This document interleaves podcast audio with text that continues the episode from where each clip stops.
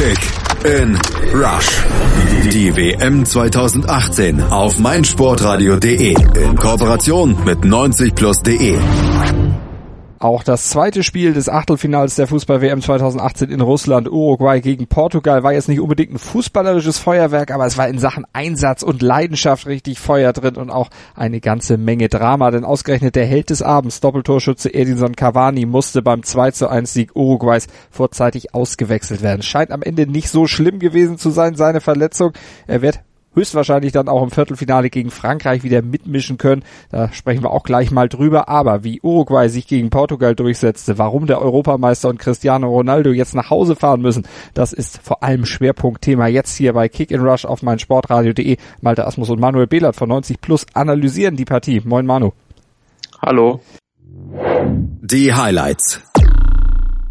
Uruguays Abwehr wankte zunächst nicht, aber Uruguays Angriff, der wankte mit G, denn mit der rechten Wange, da buxierte Cavani eine tolle Suarez-Flanke nach wunderschön herausgespieltem Angriff ins Tor. Das frühe 1 zu 0 für Uruguay nach sieben Minuten. Portugal kam in der 55. Minute durch Pepe nach einer Ecke zwar zum 1 zu 1 Ausgleich, doch erneut Cavani ließ den Jubel mit seinem wunderschönen Schlenzer zum 2-1 schnell wieder abklingen. In der 62. Minute war das und damit schickte er Ronaldo und Co. nach Hause. Die Analyse. Manu, die Aufstellung der Uruguayer, die ließ schon vermuten, worauf sie sich vor diesem Spiel eingestellt haben, was ihr Matchplan war. Genau, sie haben mit einem 3-5-2 gespielt, ähm, wollten das Zentrum schließen.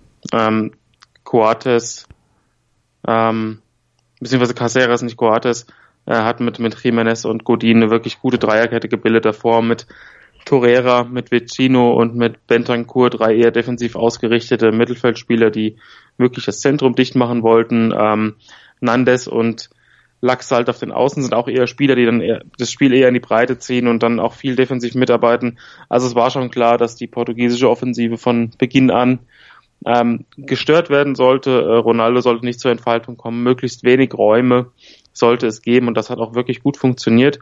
Ähm, in den ersten zwei Minuten war ein bisschen Unordnung. Und da gab es noch einen ersten Abschluss von Bernardo Silva, der aber ungefährlich war. Ähm, und ja, Uruguay hat in der Gruppenphase kein Gegentor kassiert, hat sich da auch individuell hervorragend gezeigt, nicht nur ähm, in der mannschaftlichen Kompaktheit, sondern Godin und Jiménez waren zwei der Top-Verteidiger des Turniers bisher.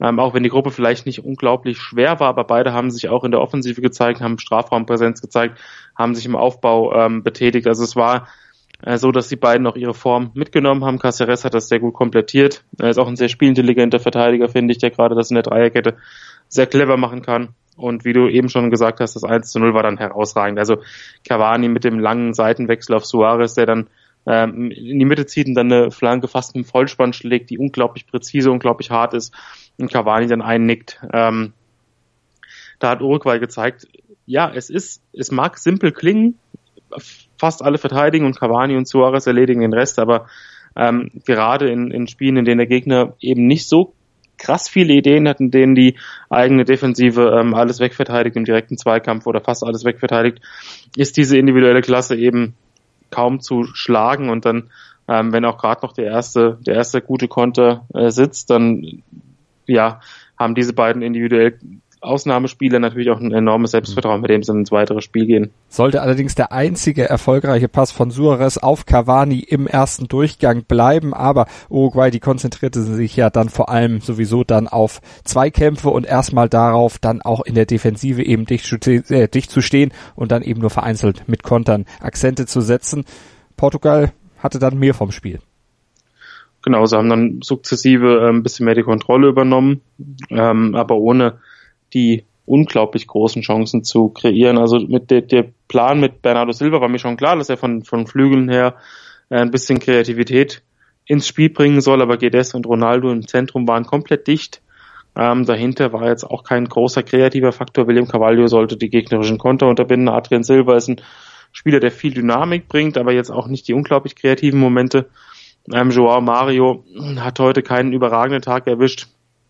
Zudem, wie gesagt, das Umschaltverhalten von Uruguay, das Defensive war herausragend. Also nach Ball, selbst nach Ballverlust waren auch die Außenspieler sehr schnell wieder hinter dem Ball. Mir hat auch sehr gut gefallen, wie Cavani ähm, die Bälle teilweise 20 Meter hinter der Mittellinie, also in der eigenen Hälfte erobert hat. Mhm.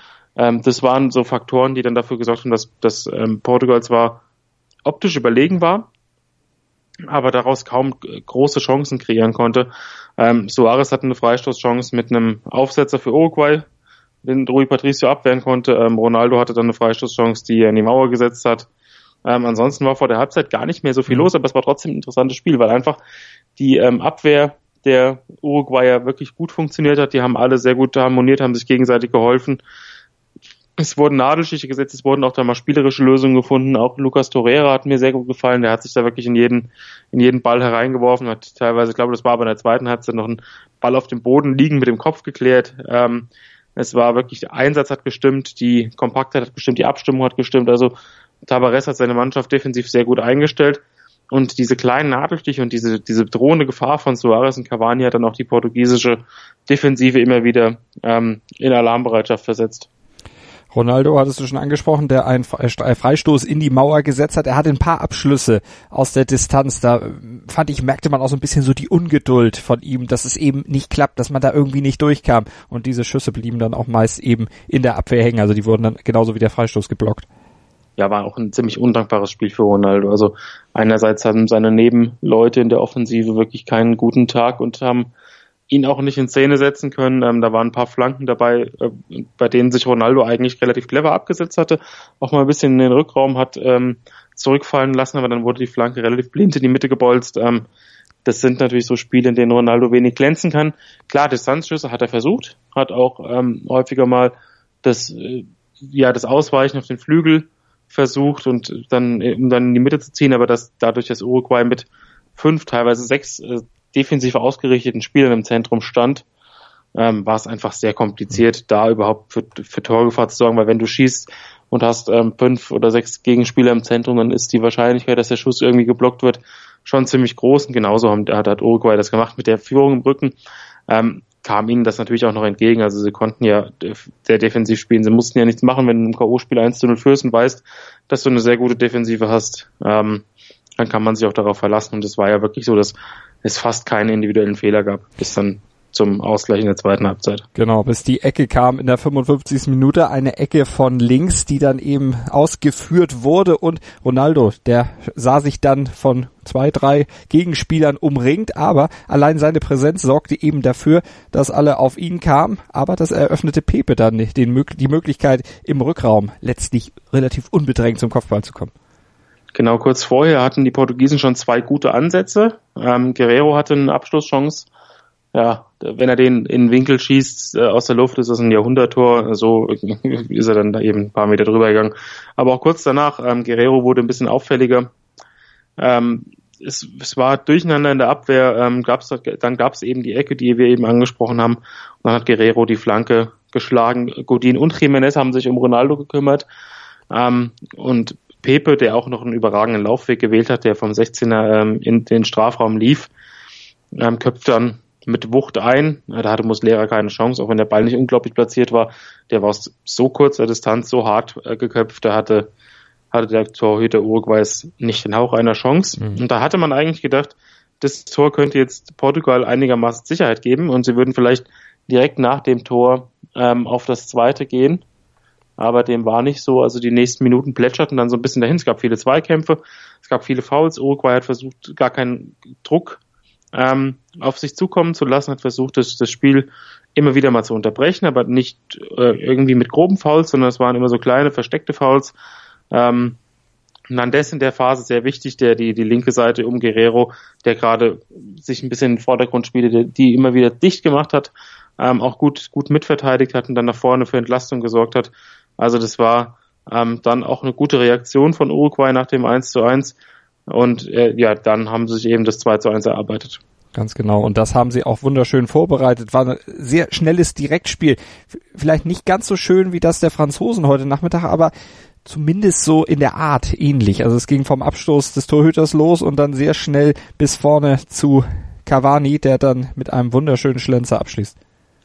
Ja, das war auch ein relativ simpler Angriff eigentlich. Ähm, relativ wenige Stationen, schnell gespielt, teilweise direkt gespielt, Übersicht behalten, dann im entscheidenden Moment eben den Ball auf Cavani gespielt, der mich dann in seinem Bewegungsablauf, in, seiner, ähm, in seinem Abschlussverhalten so ein bisschen an den Thierry in der Hochform erinnert hat, der dann wirklich aus dieser Bewegung den Ball so perfekt ins lange Eck schießt. Natürlich steht Rui Patricio vielleicht nicht ideal. Man kann da auch ein bisschen darüber diskutieren, ob er vielleicht eine Chance gehabt hätte, wenn er da im Zentrum des Tores steht. Aber er muss auch damit rechnen, dass, dass Cavani den Ball vielleicht noch mitnimmt und noch ein paar Meter geht. Und so hat, hätte er dann natürlich den kurz, das kurze Eck zumachen können. Ähm, dementsprechend würde ich ihm da keinen großen Fehler angreifen. Natürlich, wenn er zentraler steht, hat er vielleicht eine Chance ranzukommen. Aber insgesamt war der Angriff äh, meiner Meinung nach auch wirklich gut gespielt. Der Abschluss war gut. Und nach dem 2 zu 1 wusste Portugal natürlich auch, jetzt wird das noch ein ganz, ganz, ganz hartes Stück Arbeit, weil jetzt wird Uruguay noch defensiver spielen als zuvor. Und natürlich sind die Uruguayer natürlich auch noch für ihr ähm, Zeitspiel bekannt. Das können sie natürlich auch. Portugal deshalb auch, ja, erstmal das nach vorne geschmissen oder auf den Platz geschmissen, was sie eben an Offensivkräften auch noch hatten. Quaresma kam für Adrian Silva und André Silva kam für den doch recht blassen Gonzalo Guedes. Du hattest es eben schon gesagt, von dem kam überhaupt nichts. Und dann spielte ja ihn im Grunde auch noch in die Karten, dass Cavani sich verletzt hatte, dass er eben raus musste in der 71. Minute. Ja, Cavani hat einen Schlag abbekommen, das hat er auch nach dem Spiel nochmal im Interview bestätigt. Ähm, ist aber anscheinend zumindest nichts Schlimmes, also vielleicht hat auch ein bisschen in der Euphorie des Sieges dann am Ende ähm, sich so geäußert, aber er klang schon sehr zuversichtlich, dass es, dass es mit dem Viertelfinale was werden könnte. Also ja, es war dann ähm, so, dass Tavares, der in der ähm, Qualifikation, wenn einer von Suarez Cavani ausgefallen ist, häufiger mal dann das System geändert hat und vielleicht ein 1-4-1 gespielt hat, damit Stuani doch einen Offensivspieler gebracht hat, ähm, der die Rolle von Cavani natürlich individuell nicht so gut ausüben, aber doch ähm, ähnlich spielen kann. Und ja, in der Phase hat das Uruguay sehr clever gemacht, hat Portugal gar keinen Druck ausüben lassen. Immer wieder ähm, Fouls gezogen, selbst Fouls begangen, aber dadurch wieder den Spielfluss rausgenommen. Ähm, Portugal hatte eigentlich dann die Spielertypen auf dem Platz, die auch mal mit einer individuellen Leistung ähm, auf sich aufmerksam machen können. Quaresma hat das Spiel durchaus belebt, fand ich, hat auch zwei, drei wirklich gute Ansätze gezeigt, aber so eine richtig große Torchance in der Schlussphase von Portugal gab es einfach nicht. Es gab viele Ansätze. Ähm, sie haben viel versucht, aber es wirkte über weite Strecken dann doch ideenlos, ähm, wie man diese massive Defensive knacken kann. Äh, da fand man keine Lösung und äh, außer dieser typischen Unordnung oder dieser typischen Hektik, die dann am Ende entstand, als Rui Patricio mit nach vorne kam und nochmal die langen hohen Bälle in die Mitte geschlagen wurden, war da nicht mehr viel. Mhm. Und so bleibt's dabei. Uruguay kassiert das erste Tor, Gegentor bei dieser WM, das erste Gegentor 2018, aber schießt eben vorne auch zwei und steht damit im Viertelfinale. Portugal muss nach Hause fahren. Was müssen sich die Portugiesen letztlich vorwerfen lassen aus deiner Sicht? Ja, ähm, Portugal hat, finde ich, von Beginn an zu wenig Lösungen gefunden. Also die, haben, die konnten das Tempo selten variieren. Ähm, haben sich ein bisschen zu sehr meiner Meinung nach auf individuelle äh, Einzelaktionen verlassen. Auch die Standards fand ich nicht besonders gut ähm, über weite Strecken. Das war teilweise, ja, wie, wie schon gesagt, ideenlos. Ähm, die Kreativität hat gefehlt. Ich fand auch, dass, dass die Hereingaben teilweise wirklich blind waren. Ähm, das Tempo auf den Außen hat mir nicht, hat mir nicht gefallen. Also Bernardo Silva musste sich häufiger ins Mittel, in, in, in die Mitte ähm, fallen lassen, um überhaupt mal großartig am Spiel teilzunehmen. Und die Mitte war ohnehin schon komplett zu. Also das war dann einfach auch sehr eng und Portugal konnte trotz teilweise gutem Ballbesitzphasen, ähm, aber nicht diesen, diese entscheidende Idee kreieren, nicht diesen entscheidenden Pass spielen. Mhm. Und am Ende, ja, war das auch alles wieder nicht konstruktiv genug. Ähm, Ronaldo hat versucht, das kann man ihm nicht, nicht abstreiten, aber ich finde, insgesamt war das, war das in allen Mannschaftsteilen ein bisschen zu wenig. Die Konterabsicherung war solide, aber mehr auch nicht. Ähm, José Fonte hat heute zwei, drei Zweikämpfe gehabt, in denen er ein bisschen übermotiviert war, in denen er auch zu spät kam. Ähm, also es hat einfach insgesamt in allen Mannschaftsteilen nicht ganz ausgereicht heute. Und damit stehen dann eben die Uruguayer in der nächsten Runde. Spieler des Spiels müssen wir noch klären, beziehungsweise noch küren. Im ersten Spiel heute Nachmittag war es ganz klar Kilian Mbappé. Ich glaube, auch der zweite Man of the Match trägt normalerweise das Trikot vom PSG. Absolut. Äh, Edinson Cavani, nicht nur wegen seiner zwei Treffer, die beide wirklich schön waren. Das 1 zu 0 leitete er selbst noch mit ein. Ähm, sondern auch aufgrund seiner Arbeit in der Defensive. Also wie, wie schon erwähnt, er hat viele Zweikämpfe bestritten, hat viele Zweikämpfe gewonnen in der eigenen Hälfte, hat ähm, den portugiesischen Aufbau gestört, hat dafür gesorgt, dass Portugal im Mittelfeldzentrum überhaupt keine Entfaltungsmöglichkeiten bekam. Ähm, er hat seine, seine Rolle wieder mal sehr gut ausgefüllt, hat in den Gruppenspielen meiner Meinung nach gerade in den ersten beiden ein bisschen Pech, hat auch nicht überragend am Spiel teilgenommen. Im dritten Spiel ähm, hat die Mannschaft oder haben die Mannschaftskollegen dann versucht, ihm noch einen, noch einen Treffer aufzulegen. Da hat Suarez vier oder fünfmal noch in seine Richtung gespielt und das hat dann bis kurz vor Schluss nicht funktioniert. Dann hat Cavani noch getroffen. Das Tor hat ihm vielleicht noch so ein bisschen Schwung gegeben für heute. Ähm, die individuelle Klasse kam immer wieder zum Vorschein. Ähm, es, man hatte immer das Gefühl, irgendwie, wenn Suarez oder Cavani am Ball sind, kann was passieren. Und bis zu seiner Auswechslung hat, ist er wirklich an die Leistungsgrenze gegangen. Zwei schöne Tore geschossen, also was will man mehr? Was will man mehr? Genau. Und jetzt geht's ja im Viertelfinale. Da wollen die Uruguayer ja noch mehr gegen die Franzosen. Wir haben sie heute Nachmittag gesehen in ihrem Spiel gegen die Argentinier. 4 zu 3 haben sie da gewonnen. Was glaubst du, ist möglich für die Uruguayer? Gehen wir einfach mal davon aus, dass Cavani wieder fit wird, dass er spielen wird. Das wäre natürlich unheimlich wichtig. Du hast es schon gesagt. Die Alternativen sind nicht unbedingt das, was äh, Oscar Tabares den Trainer dann glücklich macht, wenn er sie denn einsetzen muss. Deshalb Cavani und Suarez, die braucht er schon und natürlich auch gegen Frankreich. Aber man hat auch gesehen, wo die Franzosen zu knacken sind heute.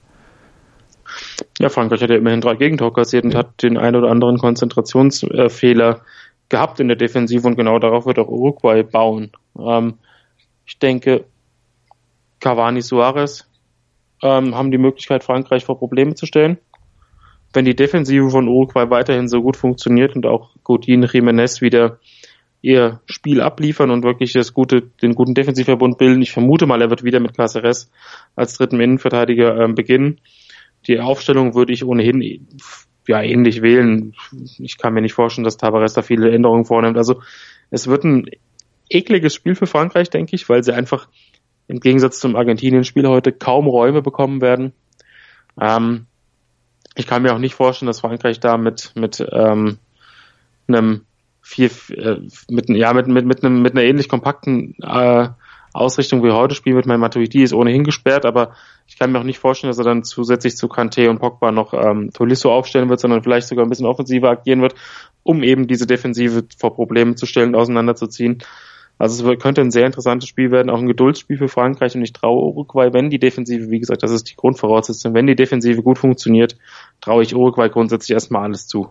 Also sind wir gespannt, wie weit sie noch kommen werden bei diesem Turnier. Wir werden sie ja auf jeden Fall verfolgen, genauso wie alle anderen Spiele auch hier bei Kick in Rush auf meinsportradio.de, dem WM-Podcast, zusammen mit den Kollegen von 90 Plus. Heute war Manuel Behlert wieder bei uns und ich sage erstmal Danke an Manu und weise euch natürlich noch darauf hin auf unser Kicktipp-Gewinnspiel hier auf meinsportradio.de slash Kick in Rush. Dort findet ihr alle Infos zu unserem Kicktipp-Gewinnspiel zusammen mit Mobilcom, Debitel, tolle Sony-Handys. Gibt es zu gewinnen, schaut mal rein und hört vor vor allen Dingen gleich noch die etwas ausführlichere Werbung für unser Kicktipp-Gewinnspiel. Schatz, ich bin neu verliebt. Was?